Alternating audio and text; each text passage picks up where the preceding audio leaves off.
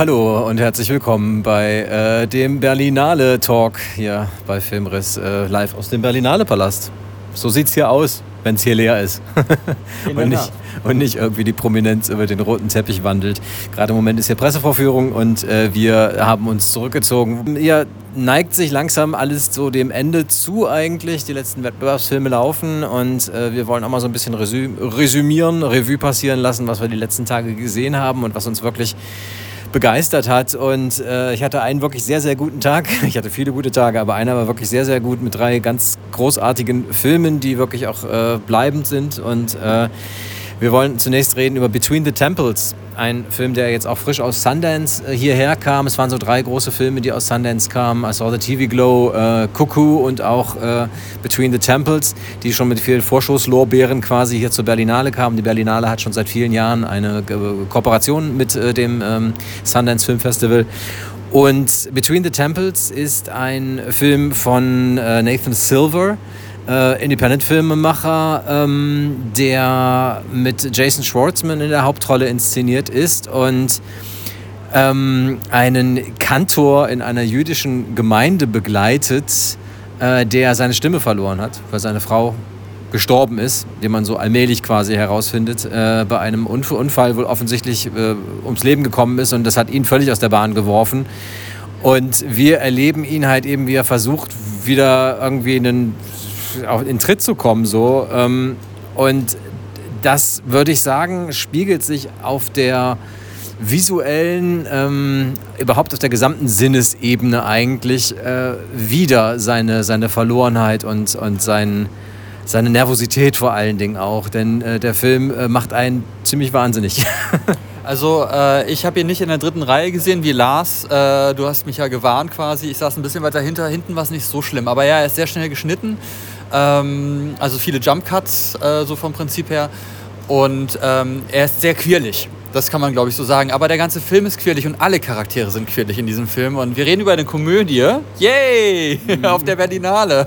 Immer ein Geschenk. Äh, sehr lustig. Ähm, und ähm, ja, also ich fand von der Inszenierung her, fand ich ihn halt sehr, sehr lebendig, sehr schnell geschnitten und das fand ich sehr schön.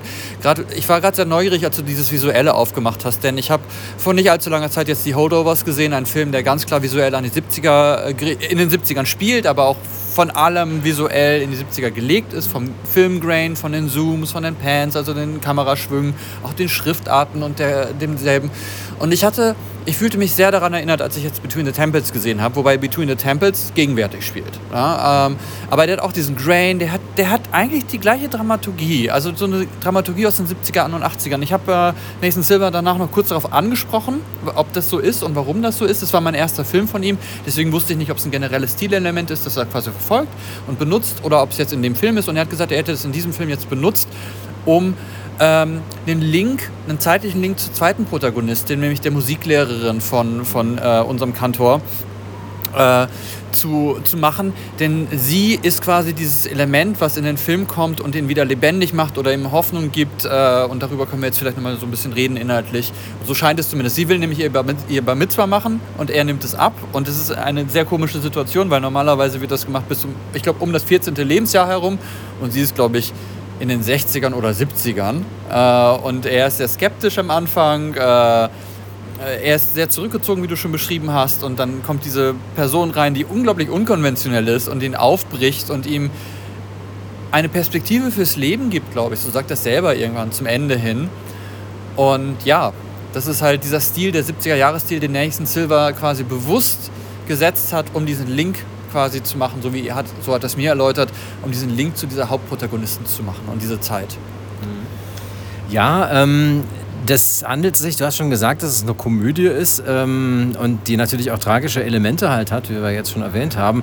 Und es ist halt vor allen Dingen eine jiddische Komödie. Ne? Also es ist halt, äh, erinnert einen sehr so an A Serious Man beispielsweise ähm, oder auch an äh, Shiva Baby, falls ihr den gesehen habt, äh, der ja bei Mubi liegt. Ähm, auch ein ganz toller Film.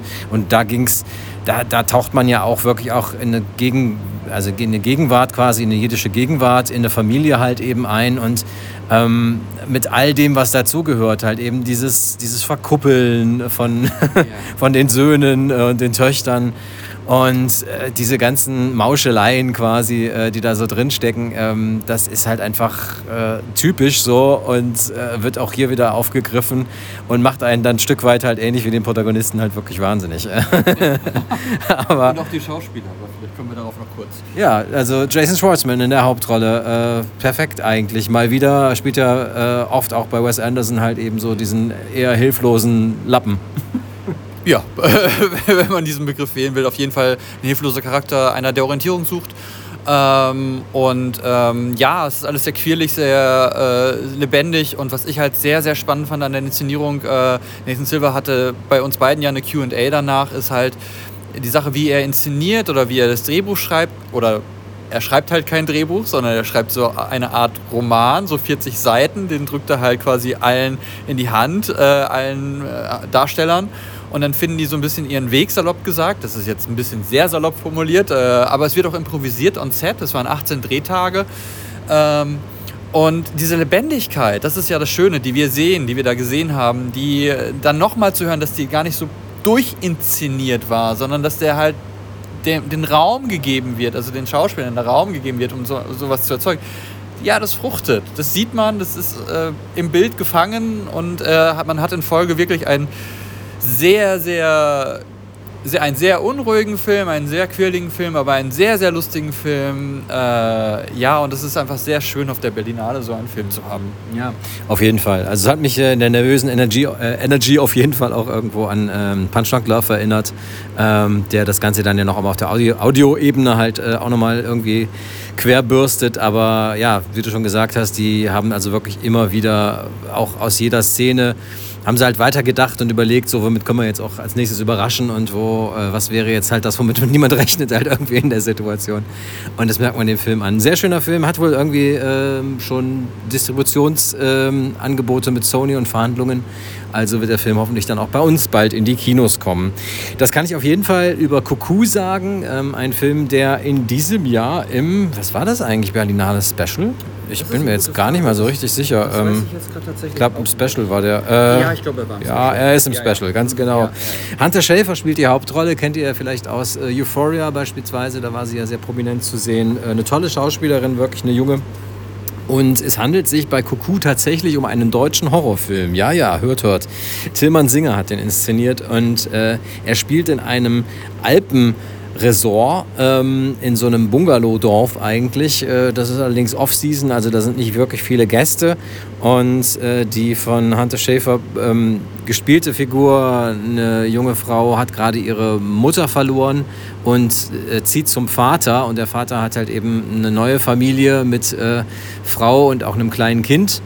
Und diese drei reisen jetzt halt eben dann in dieses Alpendorf ähm, aus London. Äh, sie stammt aus Amerika. Er ist halt eben in London sesshaft gewesen und die kommen halt jetzt eben da in die Alpen. Ähm, und in diesem Ressort ja, passieren seltsame Dinge. Mehr möchte ich eigentlich fast gar nicht sagen. Äh, wie äh, Tillmann Singer das Ganze inszeniert, ist wirklich, wirklich eindringlich äh, und äh, sehr, sehr beängstigend auf jeden Fall. Ähm, das Ganze entwickelt sich dann wirklich zu so einem Survival-Trip für die von Hunter Schäfer äh, gespielte Figur, die äh, sich da eben ja, dieser Mächte erwehren muss. Äh, und ganz toll auch Dan Stevens, der perfektes Deutsch spricht. das wissen wir ja schon aus Ich bin ein Mensch. Da war er ja auch schon zu sehen. Ähm, und der hier halt eben diesen Leiter quasi von diesem Ressort spielt. Und das ist halt so ein perfides Fascho-Arschloch, wenn du so willst, eigentlich. Also echt so, ein, so eine Mischung aus irgendwie Nazi-Doktor und, und äh, perfidem, äh, weiß ich nicht, Perfektionisten. So ganz schlimm, aber spielt er super. Und äh, das Ganze ist toll fotografiert, sehr atmosphärisch inszeniert und macht äh, bei all dem beängstigenden auch echt eine ganze Menge Spaß. Der ist wirklich klasse, kann ich euch sehr empfehlen. Kuckuck, ähm, was ja sowohl verrückt äh, im Umgangssprachlichen heißt, als auch eben Kuckuck. Äh, und darum geht es auch in dem Film tatsächlich. Ähm, der wird ab 16. Juli, soweit ich mich erinnere, äh, über Weltkino bei uns auch in die deutschen Kinos kommen. Das Ganze ist halt eben auch äh, eine deutsch-amerikanische Koproduktion tatsächlich. Ähm, Womit machen wir weiter? Ähm, ich habe für euch Architekton gesehen. Ein weiterer Wettbewerbsbeitrag, ein Dokumentarfilm, ein Film-Essay von äh, Viktor jetzt muss ich Kosakowski. Kosakowski, genau. Ähm, es geht um Architektur im weitesten Sinne. Es geht eigentlich mehr um die Materialien, aus denen gebaut wird, nämlich Stein und Beton. Das ist das, was der Film thematisiert. Und es ist ein Film, der ein, wie gesagt, ein Film-Essay, also ein Film, der versucht sehr viel über Bilder zu reden und über Einstellungen zu reden und weniger über die Sprache, also es wird weniger gesprochen. Das hat mich ähm, sehr stark an Konazi erinnert, zum Beispiel als historische Referenz, dieser Bildgewalt. Ja, Koyaanisqatsi, Entschuldigung, genau, Koyaanisqatsi. Ähm, ähm, der ja ähnlich, also ähnlich arbeitet visuell quasi über eigentlich über, Einstellungen in verschiedenen Tempi. Das gleiche passiert bei Architekton. Es sind wahnsinnig krasse Bilder, die dort gedreht werden. Also ähm, zu Beginn gibt es Steinlawinen. Man, äh, ich hatte das große Glück, ihn im Haus der Berliner Festspiele zu sehen. Das war, ich sage das bewusst, weil es war eine sehr, sehr gute Projektion. Und man muss bei dem Film sagen, man muss ihn eigentlich auf der bestmöglichen Leinwand sehen, in 4K und groß, weil was dort einfach geschossen wird an Material ist beeindruckend. Also in Zeitlupe eine Gerölllawine, du weißt nicht mehr, wo oben und unten ist. Ähm, du wirst mitgenommen, aber nicht auf die dramatische Art und Weise. Du bist ein Zuschauer und du fühlst dich so erhaben und so ähm, beschenkt als Zuschauer, diese Bilder zu bekommen. Und das zieht sich durch den ganzen Film, auch wenn dann später äh, Architekturaufnahmen, vor allem ähm, alte, also aus der ähm, ähm, jetzt wollte ich Klassik sagen, aber äh, quasi aus alten Zeiten sind, griechische Architektur oder dergleichen oder in der Türkei.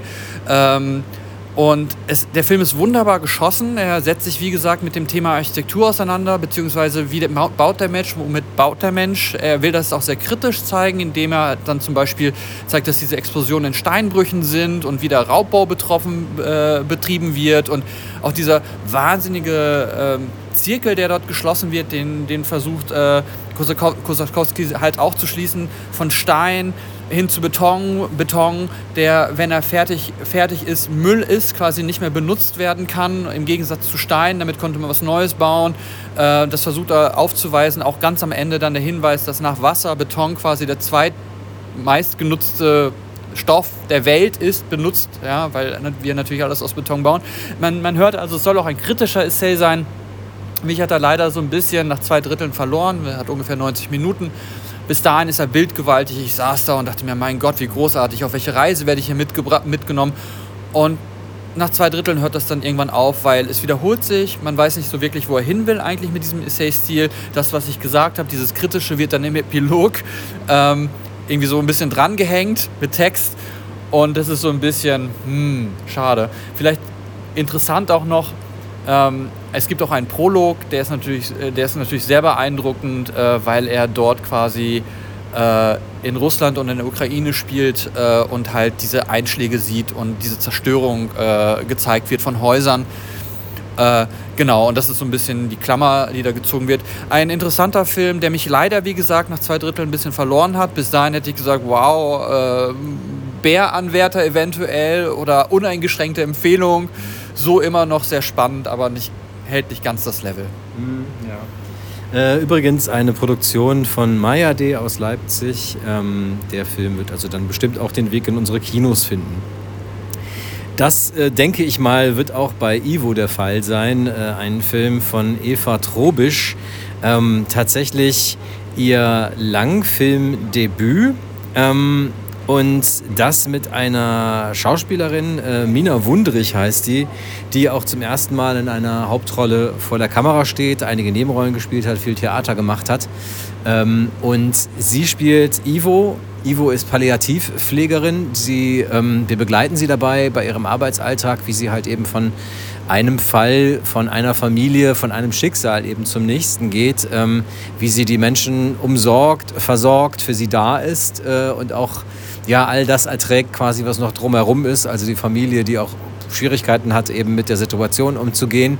Noch dazu ist eine Freundin, ähm, eine sehr enge Freundin von ihr ebenfalls erkrankt ähm, und äh, liegt im Sterben. Und ähm, auch da geht es halt eben darum, sie zu versorgen, die Distanz Also diese Mischung aus Distanz und Nähe ähm, irgendwie auszubalancieren, was halt wirklich schwer ist. Und wir haben es hier, wie gesagt, mit Palliativpflege zu tun, auch irgendwo wann den Punkt zu haben, wo man sich darüber Gedanken machen muss, wie es zu Ende geht. Ähm, die Frage der Sterbehilfe ist auch hier immer so eine ambivalente, nicht geklärte so, ähm, weil es ja offiziell irgendwie gesetzlich nicht, äh, nicht geht, aber es halt schon Mittel und Wege gibt, auf jeden Fall das zu beschleunigen. Ähm, und man merkt halt wirklich, dass die Regisseurin Eva Trobisch, die auch die Drehbuchautorin ist, ähm, sich wirklich sehr viel auseinandergesetzt hat mit dem Thema ähm, und äh, den Film sowohl mit äh, Schauspielern ähm, als auch mit Laien inszeniert hat und dadurch unheimlich viel Wahrhaftigkeit halt wirklich in diesen Film reinbringt ähm, einen schönen Humor, wirklich einen sehr äh, schön ähm, sarkastischen, weiß ich nicht, so ironischen Humor, schwarzen Humor teilweise auch, der da drin steckt, weil es ja hier eben um ernste Themen geht, aber man trotzdem halt irgendwie ja, die Leichtigkeit nicht verlieren sollte. Und dann begleiten wir sie halt eben auch äh, in ihrem Alltag. Sie ist alleinerziehende Mutter von einer äh, 14-Jährigen, 15-Jährigen, glaube ich, ist es, ähm, die äh, einen Auslandsaufenthalt plant. Und äh, jedes Mal, wenn sie nach Hause kommt, äh, von, ihrer lang, von ihrem langen Arbeitstag quasi, unterhalten die sich halt nie, weil, sie, weil ihre Tochter die ganze Zeit bei FaceTime mit ihrem amerikanischen Freund quatscht. Und es ist dann immer so der Soundtrack für den Abend von ihr. Im Hintergrund hörst du die halt immer quatschen, die beiden. Ähm, und wie sie halt eben auch ja, versucht dann doch irgendwie nicht mehr alleine zu sein, ähm, eine Beziehung hat, äh, die so on und off ist eigentlich. Also alles wirklich Alltagsbeobachtungen eigentlich, äh, was sich in manchen deutschen Filmen einfach dröge und schwierig äh, darstellen könnte. Aber hier einfach zum einen von einer wundervollen Hauptdarstellerin, nämlich Mina Wundrich, äh, wirklich getragen wird und zum anderen halt einfach sehr warmherzig und sehr wahrhaftig erzählt ist. Also hat mich echt begeistert. Ich bin sonst immer jemand, der so die deutschen Filme auf der Berlinale auch gerne mal ausklammert, weil sie ja dann eh in die deutschen Kinos kommen werden. Äh, das, was sich sie durchsetzt, dazu haben wir es halt eben hier mit einem Film im Encounters zu tun. Also auch durchaus ein experimentelles ähm, äh, äh, ja, Segment der Berlinale. Und da war ich wirklich absolut begeistert, muss ich sagen, und überrascht davon. Also Ivo, große Empfehlung. Ähm, sobald der Film bei uns in die Kinos kommt, werdet, werdet ihr es natürlich als erstes erfahren. Machen wir noch zwei? Gerne. Okay. Ähm, wollen wir über Sex reden, der im Panorama lief? wollen wir über Sex reden? Über Sex reden. ja, ähm, Sex äh, im Panorama, ich glaube norwegische Produktion, oder? Ja. Zwei äh, Schornsteinfeger äh, unterhalten sich, so könnte man sagen. Ähm, unter anderem über Sexualität, äh, aber auch über geschlechtliche Identitätsfragen. Ich glaube, so kann man zusammenfassen. Genau. Ähm, der eine hat gerade mit einem äh, Klienten geschlafen, erzählt es dem anderen der ist sehr überrascht, weil er den Kollegen so nicht kennt, fragt, ja. bist du schwul? Äh, nein, ich bin nicht schwul, das ist was anderes.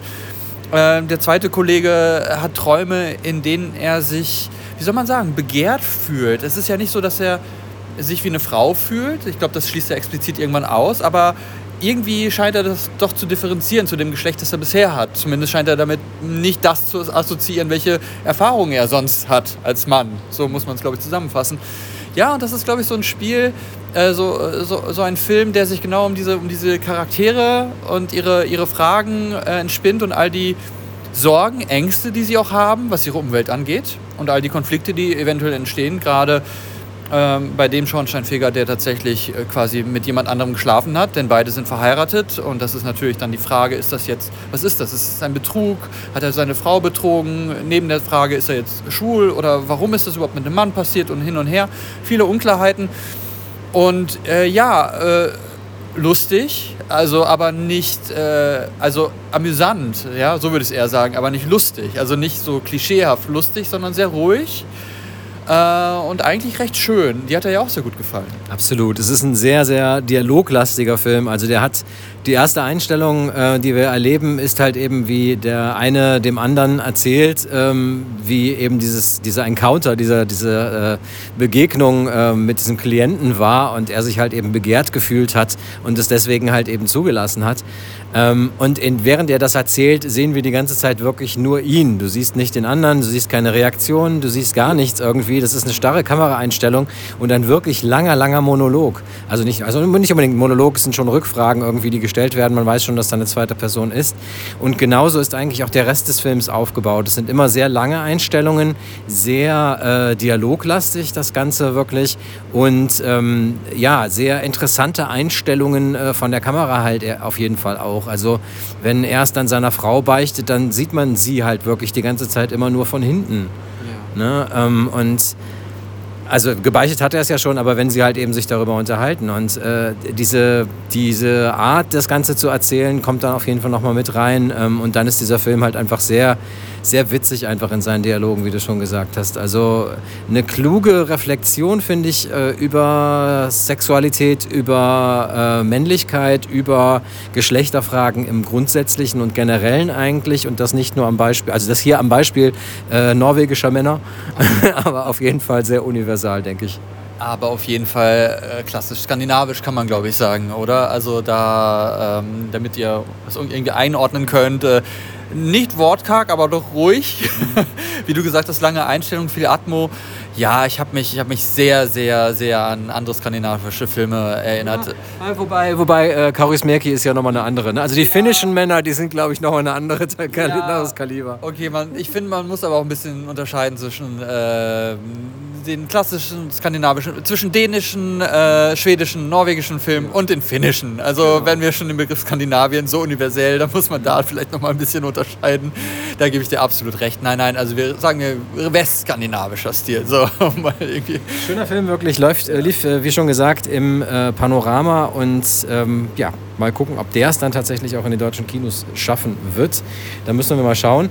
Wir äh, schauen auch, dass wir mal irgendwie in Richtung des äh, Endes dieses Festivals noch ein wenig blicken. Ähm, Martin Scorsese war ja hier, hat seinen Ehrenbären erhalten und äh, einige seiner Filme, tatsächlich echt eine kleine Auswahl, ja. wurden dann auch hier nochmal in der Retrospektive gezeigt und eben auch äh, ein Dokumentarfilm, den er präsentiert hat, den er produziert hat und auch tatsächlich, ähm, ja, durch den er führt. Also das Ganze ist eigentlich sein Film. Er hat nur wahrscheinlich wegen Killers of the Flower Moon keine Zeit gehabt, ihn selbst zu inszenieren. Finde ich aber auch gut, weil ähm, der Film erzählt die Geschichte von ähm, Powell und Pressburger. Das sind zwei Regisseure, also es sind Regie-, Drehbuchautoren-Team quasi gewesen, die ähm, von äh, ja, viele Jahre hinweg wirklich äh, Die Roten Schuhe beispielsweise ist einer der größten Filme, die sie gemacht haben, ähm, halt wirklich über viele Jahre hinweg äh, ganz große Filme gemacht haben, die auch immer wieder überraschen, die immer wieder ja, künstlerisch halt einfach auch etwas Besonderes sind ähm, über die äh, 30er, 40er bis hin in die 50er Jahre. Und ihre Geschichte wird erzählt, sowohl äh, mit den biografischen äh, Eckpunkten als auch mit den Filmen, äh, eine sehr genaue Analyse, ähm, bis hin halt eben zu den Parallelen ähm, zum, zur Arbeit von Scorsese und was er in seinen eigenen Filmen davon aufgegriffen hat und so. Also super interessant, totales äh, Film-Nerd-Fest wirklich ähm, Martin Scorsese, der ja sowieso sympathisch ist ohne Ende und dadurch diesen Film halt durchzieht und echt eine absolute Liebeserklärung an das Kino und ein, ein äh, sehr schöner, ja, sehr schöner Abschluss fast schon jetzt für dieses Festival eigentlich, äh, das jetzt am Sonntag ja zu Ende gehen wird, am Samstag dann jetzt, also heute, wenn ihr es gerade hört, mit der Vergabe der Beeren und da ist dann wirklich ähm, ja, ein sehr buntes Programm, das hatte sich ja schon so ein bisschen angekündigt. Ne? Wir hatten ja Science Fiction, wir hatten, äh, weiß ich nicht, so fast schon Horror mit A Different Man, ne? Ja. was so irgendwie in die Richtung geht ja. in jedem Fall, oder auch des Teufels Brut äh, Bart, ich sage mal Brut, ähm, von Veronika Franz und Severin Fiala. Äh, wir hatten sehr schweres deutsches äh, Autorenkino mit Sterben von Matthias Glasner. Ähm, wir hatten äh, ja, historisches deutsches Kino mit In Liebe Eure Hilde, den neuen Andreas Dresen-Film. Architekton hast du schon drüber gesprochen. Letzte Woche haben wir schon über Another End gesprochen oder über Hors du Temps. Ähm, ein Film, der sich mit der Corona-Pandemie auseinandersetzt, äh, auf, auf äh, ganz eigennehmende Art und Weise von Olivier Assayas. Und äh, einer sicherlich der großen Highlights hier beim Festival, ähm, beide haben wir ihn leider noch nicht gesehen, ist der neue Film von Hong Song-soo. Der hat jetzt gerade mit Isabelle Huppert gedreht, tatsächlich zum ersten Mal einen nicht ähm, koreanischsprachigen Film gemacht. Und äh, da sind wir also auch gespannt. Die Kritiken hier sind auf jeden Fall extrem gut. Ähm, und auch äh, der Film äh, Dahomey von Mati Diop, äh, französisch-senegalesischer Regisseur, ähm, der kommt hier sehr, sehr gut äh, weg und äh, wird äh, hier wirklich auch sehr gut besprochen. Ähm, da sind wir also auch gespannt. Äh, genauso wie auf das, was wir jetzt noch sehen werden, Vogter zum Beispiel, äh, ebenfalls jetzt der skandinavische Beitrag eigentlich jetzt hier in dem, im Wettbewerb. Ähm, und ja, ob dann so freakiges, schönes irgendwie wie Brune Dumonts L'Empire äh, am Ende siegreich davongehen wird, das ist immer schwer zu sagen, weil äh, die Bären, die Hauptbären vergibt nun mal eine Jury hier und äh, deren Zusammensetzung macht die Vorhersage dann immer sehr schwer eigentlich. Ähm, die Frage ist natürlich dann auch immer, wird es ein politischer Film, weil oftmals ein politischer Film ausgezeichnet wird, weil die Berlinale fürs politische Kino auch steht. Ähm, und was käme dann in Frage? das ist schwer zu sagen eigentlich. Wahrscheinlich, wahrscheinlich Dahomey, also aber mein persönlicher Favorit von denen, die wir bisher gesehen haben, ist L'Empire. Ganz klar mit Bruno Demont, wo äh, ja, ja, Entschuldigung, von Bruno Dumont. Unnachahmlich von Bruno Dumont. Äh, ja, absolut fantastisch. Also ich, ein großes Fest. Ich habe äh, sehr viel Spaß gehabt, aber nicht nur Spaß. Er ist toll inszeniert. Äh, Science-Fiction-Film, auch absurd eigentlich, mit all den Charakteren.